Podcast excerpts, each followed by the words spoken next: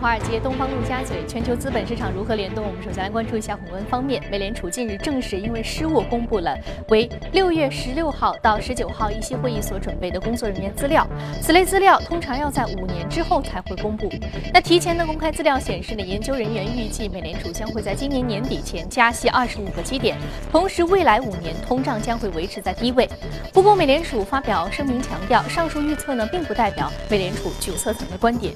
那本周二，美联储将会召开为期两天的货币政策例会，市场普遍预期将会维持现行的政策不变。瑞银经济学家预计，美联储将会在本次例会上宣布经济活动继续扩张，在全球风险消退之际，经济活动风险平稳，已经转向上行等等。这样的表述呢，将会促使市场重新开始考虑美联储九月加息的预期。受到 IBM、通用等蓝筹公司业绩欠佳的影响，美股上周大幅收低，道指全周下跌百分之二点九，创出了今年一月以来最大的单周跌幅。标普百指数下跌百分之二点二，纳指下跌百分之二点三，均为三月底以来最大的周度跌幅。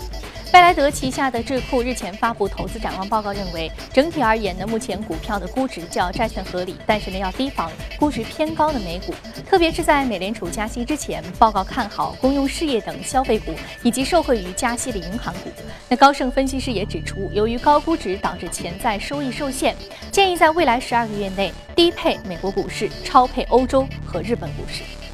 资金流向监测机构 EPRFR 最新的数据显示呢，在截至七月二十二号的一周当中，资金正在从大宗商品、新兴市场以及美国市场流出，并且流入欧洲股市以及债市。当周呢，欧洲股基出现了高达六十亿美元的资金净流入。那由于投资者对于美联储加息预期的再度升温，国际金价持续下挫。最近一周，纽约市场金价跌破了一千一百美元大关，刷新了五年半以来的新低。同时呢，也是跌破了此前持续两年的震荡盘整区间，使得金价再度重启，开启了一个下行的周期。那美国期货交易委员会公布的最新数据显示，在截至七月二十一号当周，对冲基金等大型机构投资者手持的黄金期货。以及期权的长期净多头仓位大量减少，转而成为净空头一万一千三百四十五手的合约，这是自二零零六年开始有统计数据以来首次有净空头的出现。参与世界贸易组织信息技术协定扩围谈判的各方日前呢，在日内瓦达成一致，同意在三年内对于新一代半导体、全球定位系统等二百多项信息技术产品逐步免除关税。世贸组织总干事阿泽维多则是表示，这是世贸组织十八年以来达成的首个重要关税减量协议，具有里程碑式的意义。协议所涉及的信息产品的年贸易额将会达到一点三万亿美元，比钢铁、纺织品和服装几个行业的全球总贸易量还要再大。IMF 日前在最新的年度评估报告当中表示，已经看到了日本经济温和复苏，但是警告日本应该避免陷入依赖日元贬值的陷阱。报告建议日本需要推进大胆的结构性改革，以提高经济增长的速度和实现财务整固。国际货币基金组织还建议日本下阶段的结构性改革应该聚焦劳动力市场。另外呢，日本应该继续放松农业和服务领域的管制，把金融业变成改革的驱动器。好，刚刚我们浏览完了宏观方面的消息，接下来我们再来关注到上周五三大指数的一个涨跌幅变化。我们看到是全线下挫的态势啊，主要是由于这个加息时点在提前披露的这个报告当中已经有了一个非常明确的一个时点。虽然美联储否认了，但是呢，这还是没有办法阻止市场恐慌情绪的一个蔓延。道琼斯工业平均指数下跌幅度是百分之零点九二，而纳斯达克综合指数是重挫了百分之一点一二，标普百指数下跌百分之一点零七。好，接下来再来关注到的是第一财经。驻纽约记者葛维尔在收盘之后给我们发回的报道。早上，主持人，上周五美股受到利空经济和财报数据的影响，以及全球经济增速可能放缓的影响而承压。生物科技公司 Biogen 财报不及预期，并且调低了全年展望，股价直落跳水超过百分之二十，也拖累纳指跌幅超过百分之一。亚马逊公布的财报令投资者喜出望外，上季度每股盈利十九美分，大幅好于市场预期的亏损十四美分。公司同时给出了当季利好的盈利展望，早盘涨幅接近百分之二十，超越老牌实体店零售商沃尔玛的市值，零售王朝的更迭可能已经近在眼前。尾盘，亚马逊的涨幅有所收窄到百分之十一左右，而目前网上销量占美国零售销售总额的比重呢，在百分之七左右。不过，在包括书籍、电子产品、玩具和婴儿用品等方面呢，则已经被网络消费所霸占。也是由于对于未来增长潜力的预期，令亚马逊的股价在过去的一段时间里一直居高不下。此外，美国航空公布的财报显示，经季节调整后每股盈利二点六二美元，较预期好出两美分，营收小幅不及预期，并且宣布了二十亿美元的额外的股票回购计划，股价下跌百分之五左右。主持人，谢谢主爱。好，我们知道近期宏观方面的消息比较的多啊，包括美联储这个加息时点的逐步临近，还有包括这个美元持续的升值所给全球资本市场带来的一定压力。那么在节目的一开始，我们首先来聊一聊这方面的话题，尤其是对于大宗商品市场的一个不利影响。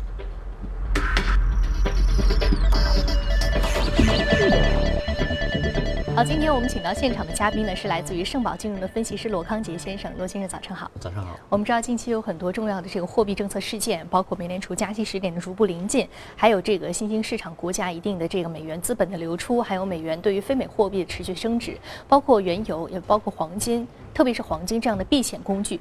逐步是承压下行。那么在未来，你觉得对于这个整个大宗商品的影响，还会持续是一个不利的局面吗？嗯，我觉得这种利空因素呢，可能呃短期都很难消失啊。尤其上周我们看到，像彭博商品指数啊创下一个多年新低，像原油啊也是在持续的下跌，那么金价也是创下多年来的一个新的一个低点。那现在呃一方面的话，像美联储的升息预期，包括美联储它自己呃意外透露出来这这样的一个信息也好，还是耶伦之前的表态也好，那么市场对美联储年内升息的这样的一个预期啊，基本上是已经越来越确定了。对，已经非常确定了。那么另一方面的话呢，呃，就是这个像呃之前比如说支撑黄金的一些个呃地缘政治方面的一些避险因素，像希腊问题逐渐退却之后呢，呃，当时是支撑啊金价反复测试了它的一个。呃，长期走势的一个支撑位没有跌破，但是这些事件过去之后呢，金价最终也是一个向下破位，对市场的心理呢也是产生了比较大的一个负面影响。那么像美联储的升息预期啊，还有美元从中长期还会继续走强的这种的一个市场预期，那也包括黄金技术破位之后带来的这样的一个呃心里面的一个压力，呃，对于金价来说呢，都是呃。呃，一些利空的因素。那当然，从短期来看的话，一些呃潜在的可能存在的一些利好，比如说推动金价短线有反弹的因素呢，也包括比如说这个，呃，像啊金价下跌之后，一些央行呢是不是会呃逢低的做一些买盘？那也包括最新的数据显示，比如说 CFTC 的数据显示，很多对冲基金呢，它的一个黄金已经是一个净空头的一个状态，这个是有记录以来一个。首次出现，那么这些呃大量的净空头是否会在金价下跌之后出现一个投机性的一个空头回补啊，以及这个呃这些因素呢？啊啊都是啊，还有一些金矿商。啊，金矿商今年的股价呢受到冲击比较大，那么一些金矿商是不是后面随着金价的持续下跌会有一些减产的一些表示呢？这些可能是呃有望推动金价短线做出一些反弹的一些利好因素。但是从中长期看的话，呃，预计金价下行的压力还会依然比较大，包括很多机构呢，啊，近期都是陆续下调了对金价的一个中长期的一个目标价。嗯，好，非常感谢罗先生对于这一时段啊，尤其是对于这个大宗商品市场，对于这个国际事件反应的一个重要的点评。好，接下来我们通过盘面了解一下上周五领涨的板块和个股分别是什么。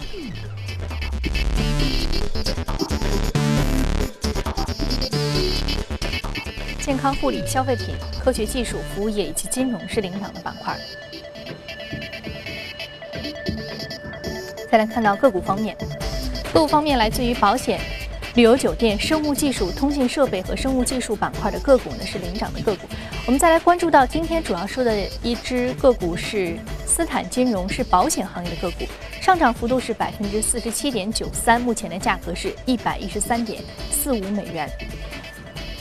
这样一个接近于百分之五十的涨幅，还是来自于一个收购邀约。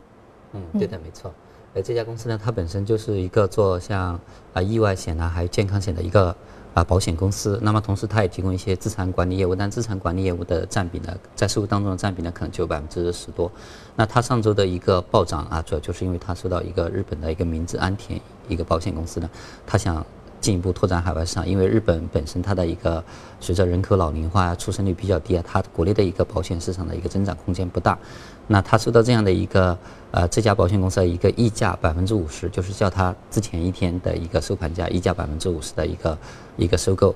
那么呃对它的一个估值呢是四十八亿美元，接近五十亿美元。嗯，这个消息公布之后，它的股价呢也就随着呃随之就涨了这么多，把它的市值呢整个也就提高到四十八亿美元的啊一个水平。当然，在这个就是收购事件出出来之前呢，它本身呢呃之前近期公布的财报啊也是比较好的，它的一个盈利呢也是超出预期的。那包括它之前几个季度呢也是持续有盈利超出预期，它的一个收入呢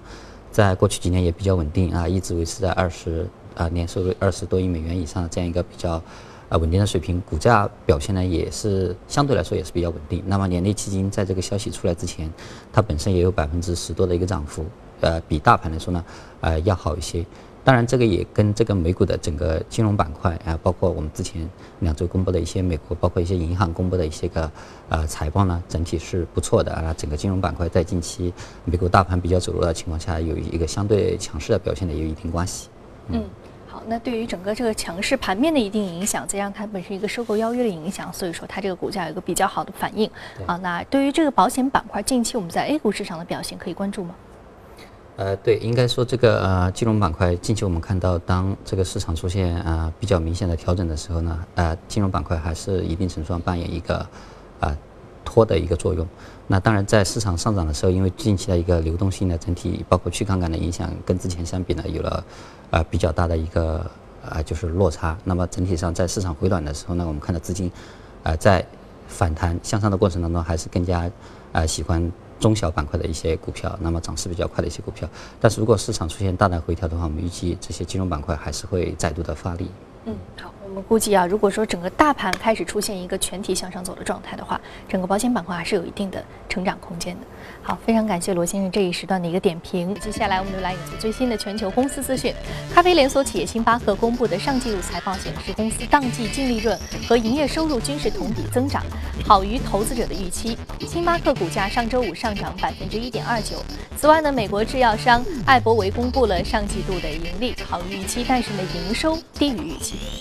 根据美国媒体透露，美国相关部门正在对于包括瑞士信贷银行、德意志银行和汇丰银行等在内的多家银行业巨头进行调查。调查的重点包括这些银行有没有通过内部操作参与国际足联涉嫌洗钱活动，以及涉案的国际足联官员在这些银行里的账户有没有可疑的资金往来项目。自从五月底国际足联涉腐案开始发酵以来，许多社会人士就开始呼吁加大对于大型银行机构的监管力度。欧盟委员会日前发布公告，批准诺基亚收购阿尔卡特朗讯公司。今年四月十五号，诺基亚和阿尔卡特朗讯发布公报，宣布双方计划在二零一六年上半年完成合并。这是近年来全球通信设备行业规模最大的合并案之一。合并之后的公司将致力于五 G、软件定义网络，还有云计算和数据服务等等，还有以及传感和成像技术的研发。英国出版和教育巨头培生集团日前宣布，正在讨论出售其持有的经济学人集团百分之五十股份的事宜。英国媒体报道，可能的买家包括几大家族或者是财团，比如说施罗德、基百利还有罗斯柴尔德等等。那此次交易预计会在这个夏天结束之前达成。此前，培生集团刚刚将英国金融时报集团出售给了日经新闻集团。根据德国媒体报道，德国汉莎航空整体公司的飞行票价制度今后将在为旅客提供托运行李、座位预留、航班改签或取消等服务时收取额外的费用。新票价制度预计将于十月起开始实施。针对经济舱的旅客票价将分为三个等级，其中最低等级的机票价格低于现行的机票价格，但是仅允许旅客携带随身的行李。而新票价制度最初将会局限在德国和欧洲的航班。好，刚刚我们在浏览了全球公司动态之后呢，我们再回到资本市场聊一聊值得关注的板块和个股分别是什么。今天我们将重点说一说医院和电商板块，我们通过盘面来了解一下两只个股的最新动向。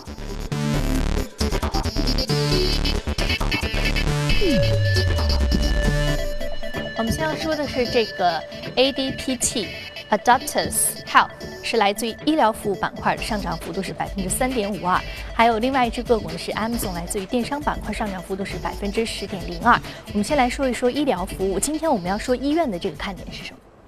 呃，这支呃这家公司 Adaptus Health 呢，它是在美国的呃这个德州还有亚利桑那少数几个地区呢是经营这个独立的啊急诊室网络，就是它只做急诊啊，其他都不做。那么它呃它的这个模式呢和其他的一些医院呢还是存在呃比较大的一个业务区别。那么尤其是啊美国，它近些年因为像婴儿潮一代出生的一些很多人群，它进入老呃就是老年之后呢，呃这个急诊需求啊一直是在持续的增长，但是很多医院的急诊资源呢显得比较紧张，所以导致这个看急诊的时间呢啊花的比较长。那么它的所以它的这个专门做急诊的这个一种模式。呃，最近几年的一个增长呢非常快。那同时，它也和一些个呃周边的一些大医院呢进行一个合作。那把看了急诊之后需要做其他的进一步治疗的这个患者呢，又转移过去。所以它这一样的一个做法呢，就带动它整个的一个啊增长速度啊非常的快。包括它就是一二年底的时候呢，它整个的一个急诊室的网络里面的一个呃就是这个网点呢，一共就只有这么十多家。那么但是到最新它公布财报的时候呢，已经快速增长到了六十多家。那与此同时，它的一个营业收入呢，也是当时从一二年底的时候，呃，零点七亿美元一啊，零点七亿美元一亿美元都不到，那已经快速增长到像今年上半年前两个季度的财报公布之后呢，汇总之后呢，它的一个上半年已经达到了啊一点七亿美元，而且它预计今年全年呢就会超过四亿，所以整个看起来它的一个增长速度呢是非常快的，过去三年基本上都是百分之七十，平均百分之七十以上的这种啊营收的一个增长速度。那么它的呃，在这种高的一个很高的一个增长速度的支撑之下，就是它的一个股价表现也是同样的一个增长的非常迅速。那么包括我们看到上周呢，它在它最新公布的一个二季度的财报，它的一个啊收入和盈利呢都是远远超出市场预期的，包括今年的一季度呢也是超过预期的。那所以在这两份财报，就是第一季度四月份啊公布之后呢，也包括这一次公布之后呢，它的股价。一直是处于持续上升的这样一种状况，啊，相对于美股啊，今年就是从三四月份以来的一个持续震荡的一个走势呢，它是走势是看起来是非常独立的，就是直接在上涨。那么年内的一个整体涨幅呢，已经啊有百分之一百七八十了。那么过去一年的涨幅呢，更是达到了百分之三百三百四五十的一个样子。所以它的一个股价表现呢是非常的一个突出，嗯，非常突出的一个股价表现啊。而且，嗯，就美国整个医院板块的这些个股整体表现来看的话，在今年上半年呢，呃，总体上啊也有呃百分之四十多的一个涨幅，相对于美股整个大盘的话，都是表现都是明显好的。那除了本身这个医疗服务，我们说它在大盘震荡的时候，它本身的一个避险呢，呃，一些特征呢带来的一些个资金的一个青睐以外呢，像之前这个奥巴马医改方案得到。啊，美国最高法院的一个啊支持呢，当时也是带动了医院股普遍有一个上涨行情。嗯，我们看看，包括奥巴马医改，也包括整个美股市场一个重要的行情的一个呃持续的一个延续。所以说，美股医疗板块，再加上它本身在这个经济周期的板。板块当中，它是个涨抗周期的一个板块，所以说它这个板块近期的一个涨幅呢，我们也是值得关注的。那另外，我们看到 A 股市场方面值得关注的一些相关的医疗板块的上市公司，包括爱尔眼科、复星医药、信邦制药、华润万东、迪安诊断、江苏三友、金陵药业，还有凤凰医疗，是值得关注的相关的个股标的。好，另外我们再来看到另外一只个股是来自于电商板块的 Amazon。Amazon 板块呢，这只个股我们知道近期主要来自于它这样一个无人机，还有包括它，呃，其实 Amazon 有很多的故事，包括无人机，也包括它很多的这个相关其他方面的一些行业，有一些包括机器人在整个物流板块的一个运用。那今天我们要看 Amazon，主要是看它的一个看点是什么？对，其实上周这个亚马逊的财报肯定大家都已经看到了，它的是一个，呃，一个是。意外的出现了一个盈利，而市场预计呢是要亏损的，同时它的一个收入增长呢也是比较强劲的，